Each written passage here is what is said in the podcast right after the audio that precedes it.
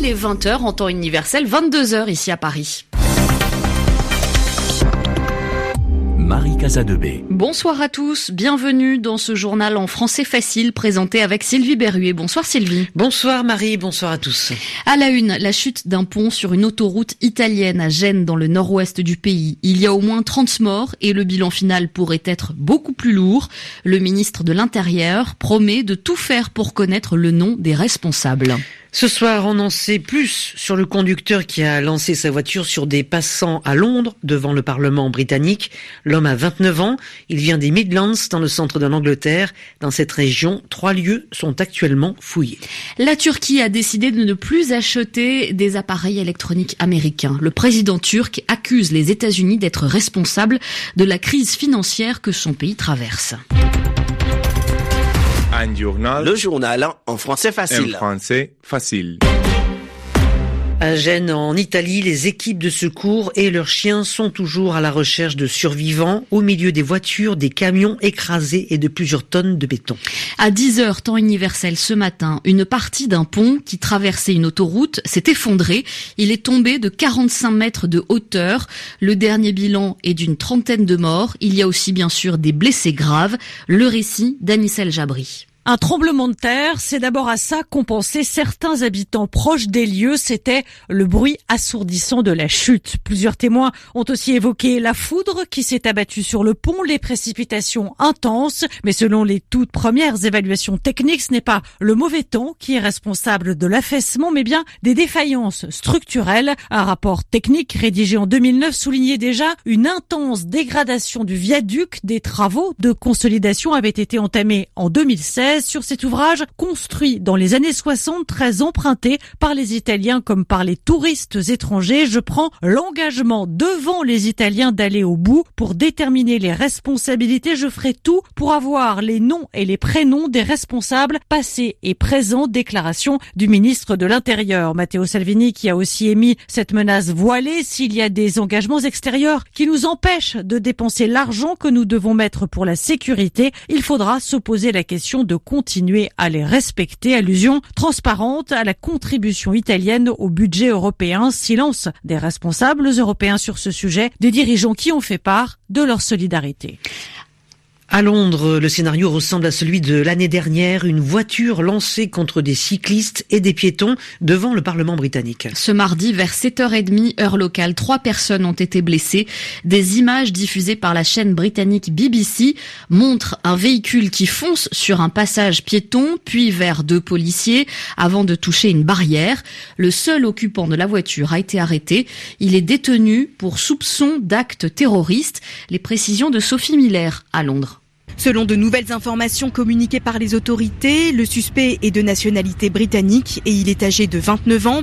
Les médias anglais avaient affirmé cet après-midi que cet homme venait de la région des Midlands, dans le centre de l'Angleterre, et la police a donc annoncé il y a environ une heure qu'actuellement trois propriétés dans cette région sont en train d'être fouillées.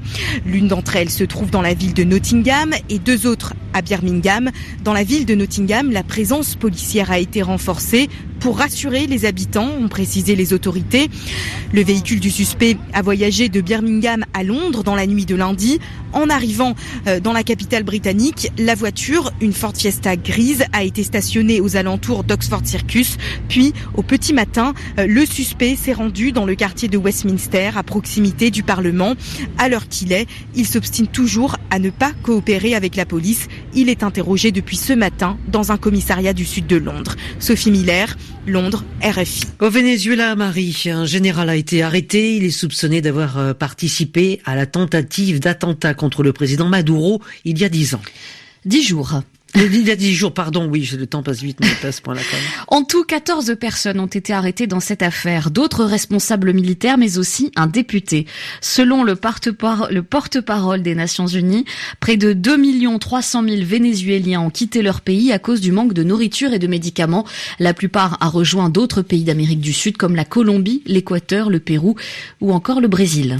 Au Mali, toujours aucun résultat officiel n'a été publié, mais le camp d'Ibrahim Boubacar Keïta affirme que le président sortant a été largement élu. Le porte-parole de celui qu'on appelle IBK a précisé qu'il se basait sur les résultats qui ont été rassemblés par l'équipe de campagne du candidat. Son rival, Soumaïla Sissé, a dénoncé hier des fraudes, des tentatives de manipulation de l'élection présidentielle de dimanche, mais selon la mission d'observation de l'Union européenne, il n'y a pas eu de fraude, mais des irrégularités. Les règles n'ont pas toujours été bien respectées. Cette fois, l'Aquarius n'a attendu en mer que 24 heures. Malte a autorisé le navire humanitaire à accoster, à entrer dans l'un de ses ports. Les 141 migrants qui ont été sauvés par l'Aquarius en Méditerranée seront, eux, accueillis par cinq pays différents, la France, l'Allemagne, le Luxembourg, le Portugal et l'Espagne. Un journal en français facile. La livre, la monnaie turque, a repris de la valeur ce mardi sur les marchés. Elle a gagné 6% par rapport au dollar. C'est mieux que ces derniers jours, mais la Turquie est loin d'être sortie de cette crise financière. Pour le président turc Recep Tayyip Erdogan, il n'y a qu'un seul coupable à la situation, Donald Trump, le président des États-Unis.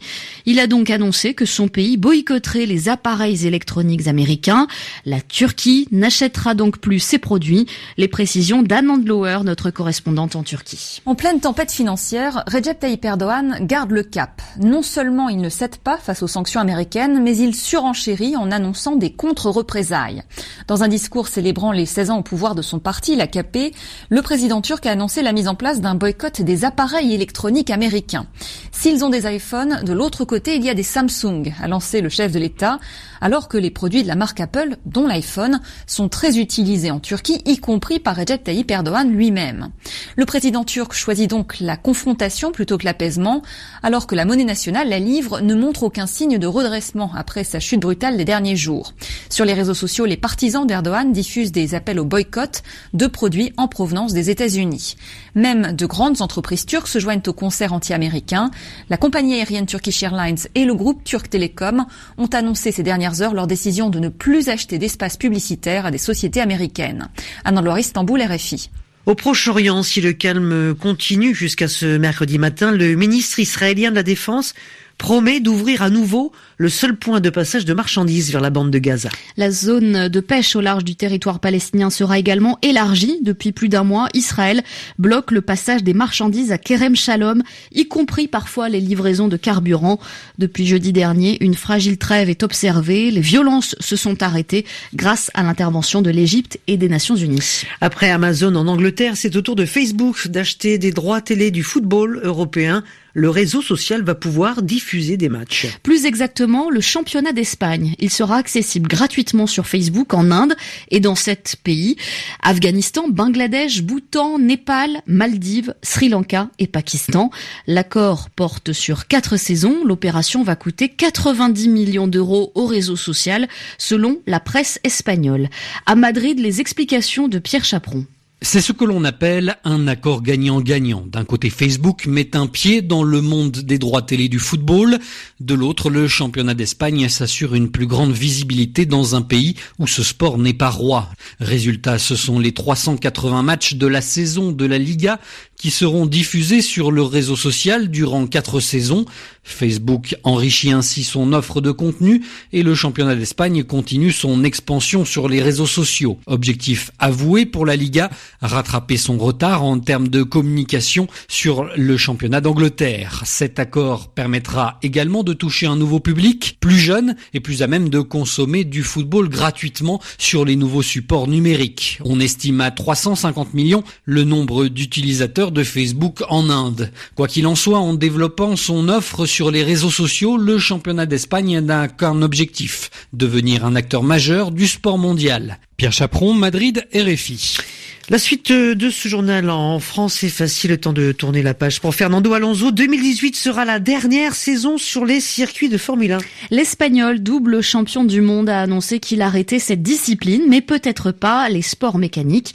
Dans un communiqué, son équipe, McLaren, parle de l'envie de Fernando Alonso de connaître de nouvelles aventures. Nos prochaines aventures, Sylvie, ce sera demain à la même heure pour un autre journal en français facile. Merci beaucoup. Merci à vous, je n'y manquerai pas. Merci, bonne soirée. Merci de votre fidélité. Et ce journal est à retrouver sur notre site savoir avec un s.rfi.fr.